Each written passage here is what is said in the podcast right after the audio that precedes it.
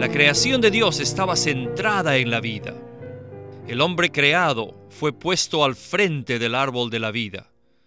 Y esto nos indica que Dios quería que el hombre lo tomara a él como vida. Bienvenidos al estudio Vida de la Biblia con Witness Lee. Un estudio completo, detallado y riguroso, libro por libro, desde Génesis hasta Apocalipsis, que se centra en experimentar a Cristo como vida a fin de cumplir el propósito eterno de Dios. Pueden escuchar gratuitamente todos los programas radiales del Estudio Vida o leer en línea los libros del Estudio Vida en nuestra página de internet radiolsm.com.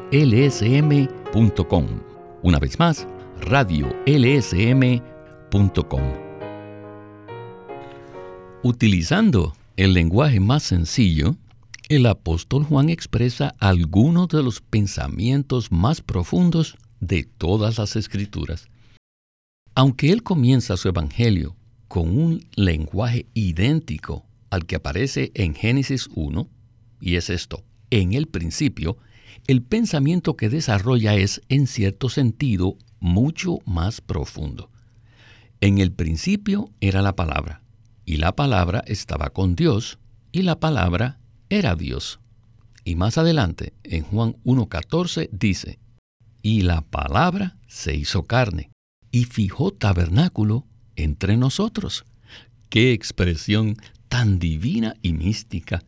Sin embargo, su significado en la aplicación a nosotros está lleno de una importancia práctica, porque es como la palabra que el Señor Jesús nos trae a Dios como vida y nos traslada de las tinieblas a la luz. Y Antonio Hernández está con nosotros para nuestro tercer programa de este estudio Vida de Juan. Antonio, es un placer poder grabar estos mensajes de nuevo y escuchar al hermano Lee. Y también es un placer volver a servir juntos en el programa. Estaba esperando con gran interés estos mensajes. Yo también, Víctor. Como usted dijo, lo que tenemos aquí es el lenguaje más sencillo, pero transmite el pensamiento más profundo en los escritos de Juan. La forma en que comienza su epístola en el principio era la palabra. Y luego la palabra se hizo carne para introducir a Dios en el hombre. Y en última instancia, para introducir a Dios en nosotros como vida. Esto es en verdad maravilloso. En nuestros dos primeros programas del estudio Vida de Juan, vimos esta visión panorámica que resalta los asuntos de vida y edificación. Y hoy los veremos de nuevo. También una especie de introducción a los escritos de Juan y su posición, su lugar o su estatus en la revelación divina. En el programa anterior vimos en forma breve que el ministerio de Juan podría describirse como un ministerio que remienda. Podría darles a nuestros radioescuchas una idea de lo que queremos decir cuando nos referimos al ministerio remendador de Juan podemos decir que el ministerio de Juan transcurrió 20 o 25 años después de que Pablo y Pedro completaron su ministerio. Incluso al final del ministerio de Pablo y Pedro, la iglesia, que había sido formada de una manera tan fresca en el día de Pentecostés, había pasado por muchas experiencias durante los siguientes 30 años. En realidad, mientras la iglesia avanzaba bajo la enseñanza pura de los apóstoles, también estuvo sometida a la invasión de otros tipos de enseñanzas, de otros tipos de pensamientos, algunos del judaísmo y otros del lado secular. Y se podría decir que este tipo de pensamientos invadieron la iglesia y la dañaron. Incluso Podemos apreciar esto en las últimas epístolas de Pablo, primera y segunda Timoteo y Tito. Este daño a la iglesia estaba ocurriendo incluso mientras Pablo completaba su carrera. Y de nuevo, 20 o 25 años después, se puede apreciar que Juan entra en escena. y en los primeros capítulos del libro de Apocalipsis se puede contemplar la condición de la iglesia en la época de Juan. Había una necesidad de remendar, porque en el principio se había establecido algo firme, pero había sido dañado o perjudicado. Y entonces el Señor Jesús levantó a Juan para llevar las cosas de regreso al principio a fin de remendar lo que se había roto. Gracias, Antonio. Esta es una excelente introducción al programa. Bueno, antes de ir al primer segmento, quisiera leer una breve porción que aparece al inicio del mensaje 2 del estudio Vida Impresio de Juan. Dice lo siguiente.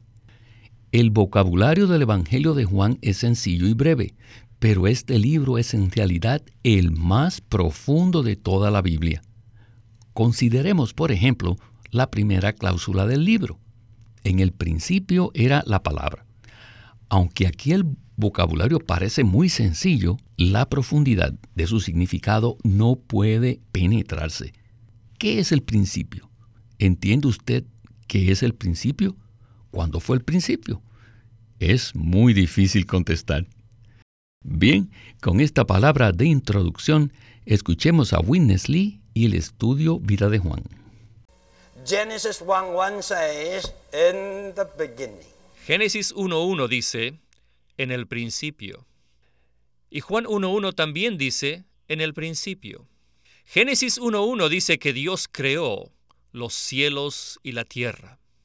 Y Juan 1.1 dice que en el principio era el verbo. Así que tenemos aquí dos libros, Génesis y Juan, que comienzan con la misma frase, en el principio. La misma frase en español. Pero, escuchen, el significado que tienen es absolutamente diferente. La frase en el principio, en Génesis, denota el principio del tiempo, porque allí dice que en el principio Dios creó todas las cosas. Ese fue el principio del tiempo, el comienzo de la creación de Dios. Pero la frase en el principio, en Juan 1.1, tiene un significado distinto. En Juan se refiere a la eternidad pasada a la eternidad sin principio. El principio en Génesis 1 comienza desde la fundación del mundo, pero el principio en Juan 1.1 es desde antes de la fundación del mundo. En otras palabras, el principio en Génesis es el principio del tiempo y el principio en Juan es el principio desde antes del tiempo. Es la eternidad pasada, sin ningún principio. Antonio, quisiera repasar un poco más un punto que mencionamos en nuestro programa anterior acerca del ministerio de Pedro y del ministerio de Juan. En los Evangelios, Pedro es presentado como un pescador al final de los Evangelios lo vemos pescando. Y por supuesto, en su ministerio él fue un pescador muy efectivo y trajo a miles de personas a la salvación. Por otro lado, la presentación que se hace de Juan en los Evangelios no es como un pescador, sino uno que se encontraba en una barca remendando las redes cuando el Señor Jesús lo llamó. Esto es muy significativo. Que Juan estuviera remendando forma parte clave de su ministerio a lo largo del resto de su vida. ¿Qué nos puede usted comentar al respecto? Podríamos decir que Juan es alguien que remendaba los agujeros de la red. Y la iglesia tenía muchos agujeros que se infiltraron en ella por medio de todos los diferentes tipos de pensamientos, conceptos, opiniones, enseñanzas religiosas y también conceptos filosóficos.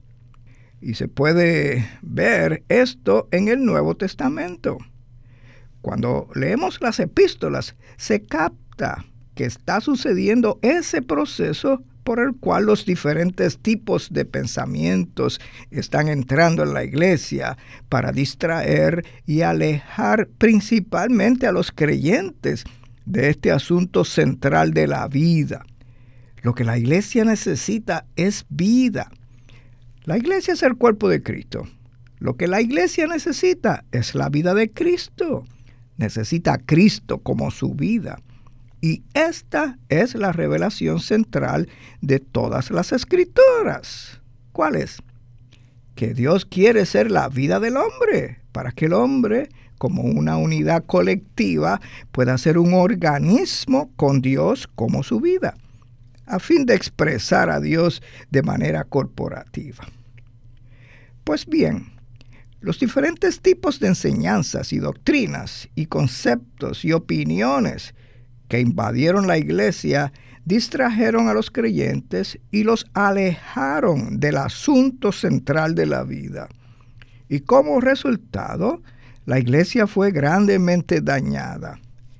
Incluso la división llegó a dañar la iglesia y esparcir los santos en diferentes escuelas de teología o tipos de pensamientos e incluso filosofías para alejarlos de Cristo como vida. Y el ministerio remendador de Juan consiste en traer de regreso a los creyentes a este asunto central de la vida. Y Witness Lee mencionó que uno de los mayores agujeros en la red, por así decirlo, es que algunos no creían que Jesús era Dios mismo encarnado para ser un hombre. Y el ministerio de Juan es muy, muy contundente en este asunto, en el sentido de que la única manera de tener vida es creer en el Señor Jesús como Hijo de Dios, que Él es el propio Dios que se encarnó para ser hombre.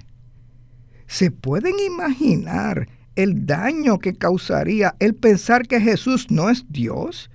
¿Que Él es un hombre? pero que no es Dios mismo, oh, mucho daño. No hay manera de que nosotros tengamos vida sino por medio de creer en el Señor Jesús. La vida está en el Hijo de Dios. Debemos recibirlo a Él para tener vida. Gracias, Antonio. Si comparamos nuestra lectura de las Escrituras con la lectura de la historia de la Iglesia, podemos ver que alrededor del año 90 después de Cristo, en la época en que Juan terminó su ministerio, casi al final del primer siglo, estas cosas se habían infiltrado en la iglesia y en el Evangelio a fin de causar daño, desgarrar y hacer agujeros. Y el ministerio de Juan en ese momento consistía en remendar. Sin embargo, si seguimos leyendo la historia de la iglesia, a lo largo de los siglos hasta hoy, podemos ver que la red todavía necesita ser remendada. El ministerio de Juan, que en su esencia nos trae de regreso a la vida, tiene el mismo impacto para remendar la red en la actualidad, tal como lo hizo en el primer siglo. ¿No es así? Víctor, digo que eso es cierto. Lo que todos necesitamos es simplemente ser llevados de regreso a Cristo como nuestra vida. Entonces, todos los problemas entre los creyentes se resolverán. Todos los agujeros se cerrarán y tendremos la iglesia de nuevo, conforme a la manera en que Dios dispuso que así fuera. Bueno, antes de ir a la siguiente sección, quisiera leer otra breve porción del estudio vida impreso de Juan, que aparece en el mensaje número 2. Dice lo siguiente. La palabra es la definición, la explicación y la expresión de Dios.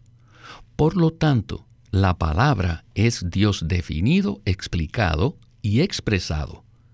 Dios es misterioso. Él necesita que la palabra lo exprese.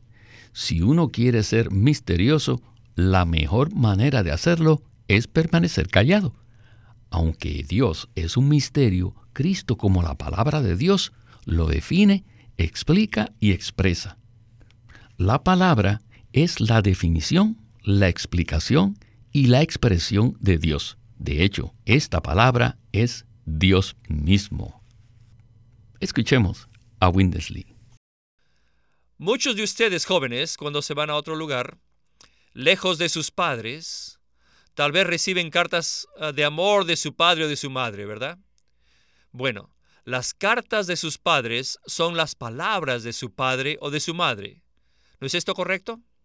Pero escuchen, la carta de su padre es la palabra de su padre que le llega a usted. Pero cuando la carta le llega, la palabra no viene con su padre. La palabra de su padre es algo separado de su padre mismo. Pero Cristo, como la palabra de Dios, es diferente.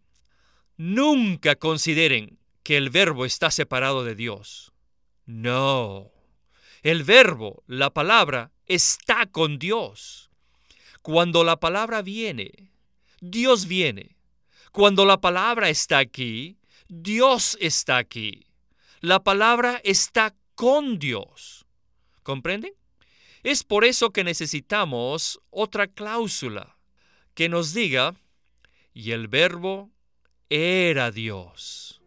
La palabra estaba con Dios debido a que la palabra era Dios.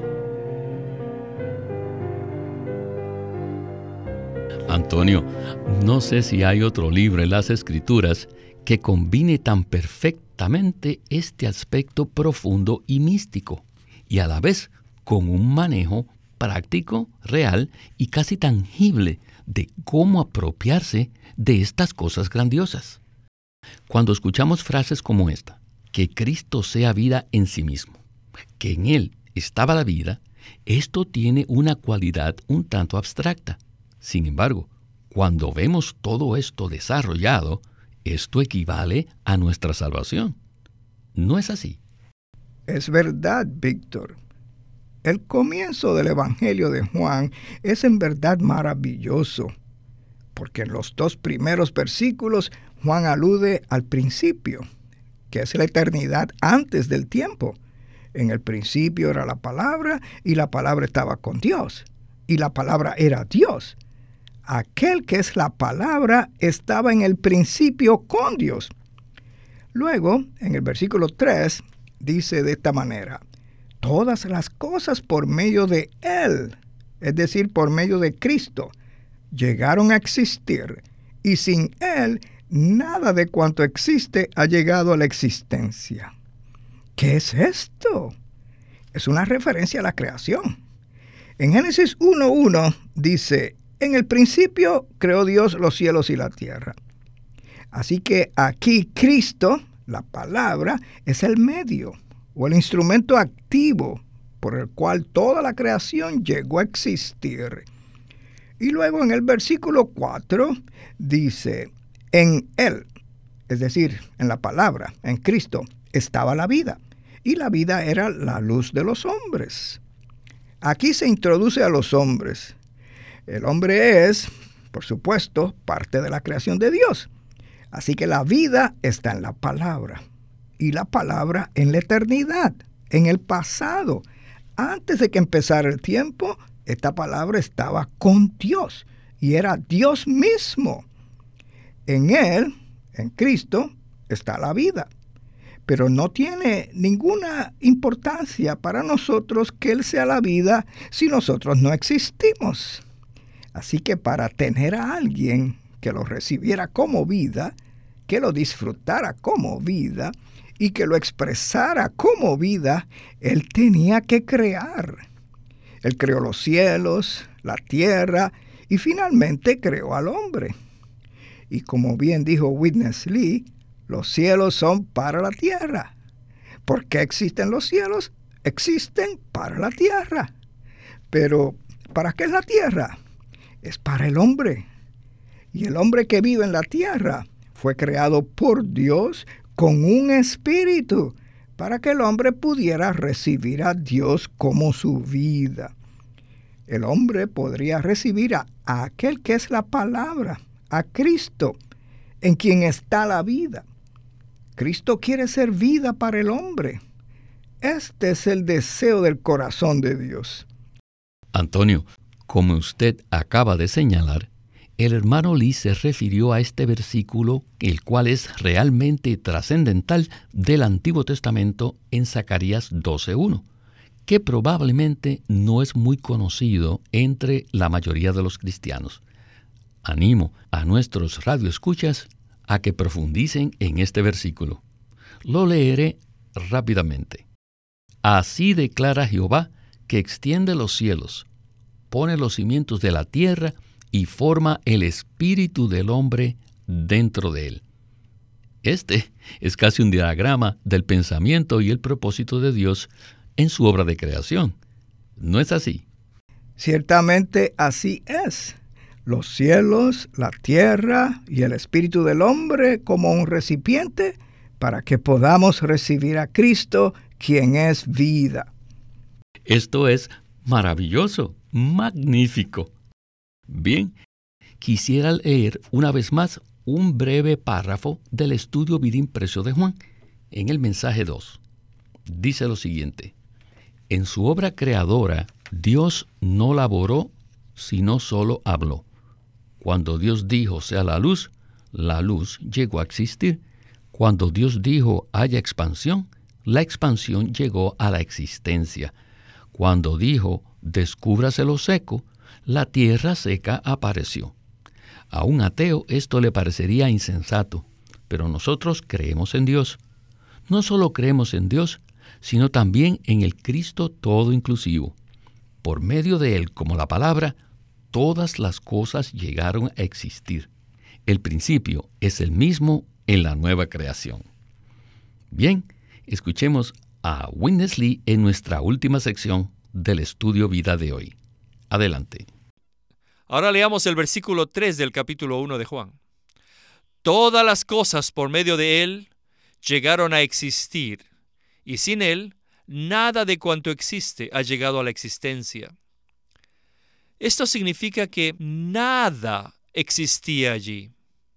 Pero un día, por medio de la palabra, muchas cosas llegaron a existir. Dios no hizo nada, solo habló Dios dijo, sea la luz. Y la luz ya estaba allí.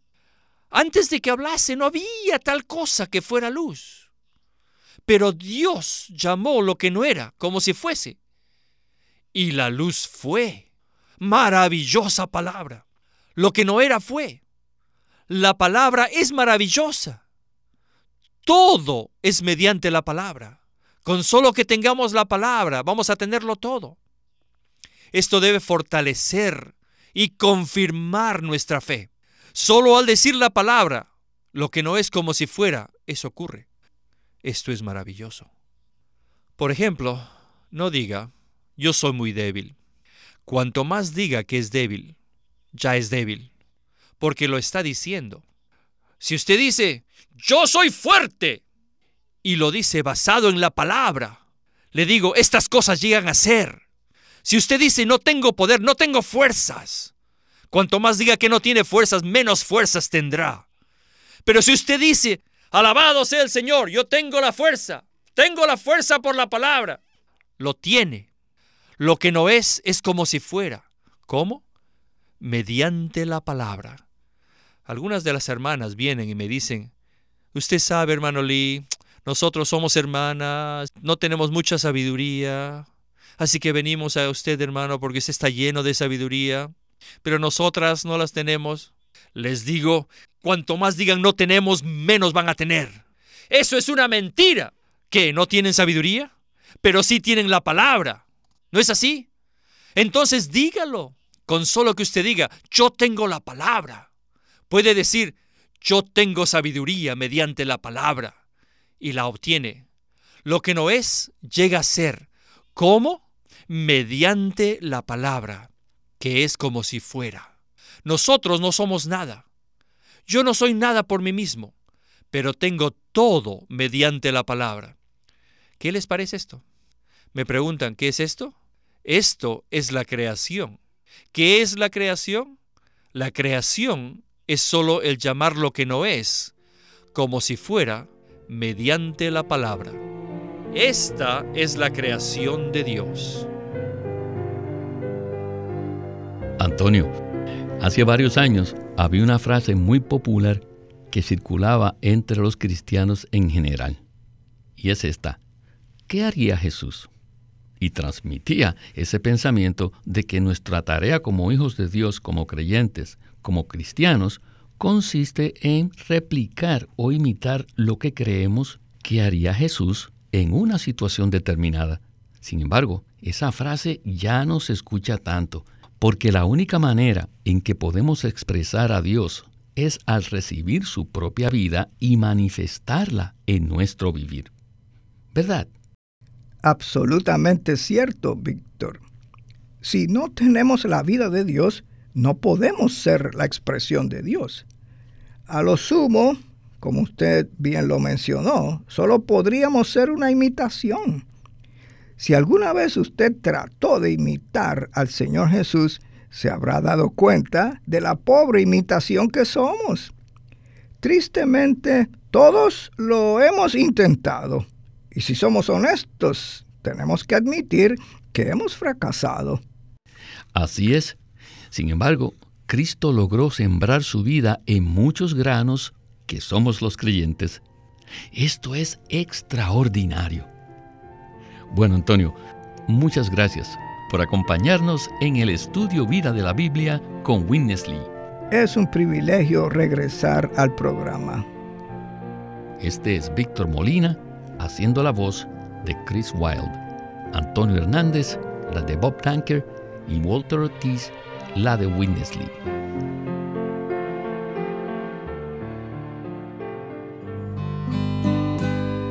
Queremos animarlos a que visiten nuestra página de internet libroslsm.com. Allí encontrarán los libros impresos del Ministerio de Watchman Nee y Witness Lee, la Santa Biblia versión recobro con sus notas explicativas y también encontrarán folletos, himnos, varias publicaciones periódicas y libros en formato electrónico. Por favor, visiten nuestra página de internet libroslsm.com. Una vez más, libros lsm.com o llámenos a nuestro teléfono gratuito 1-800-810-1149. 1-800-810-1149. Además, si desean, pueden comunicarse con nosotros enviándonos un correo electrónico a estudiovida.lsm.org.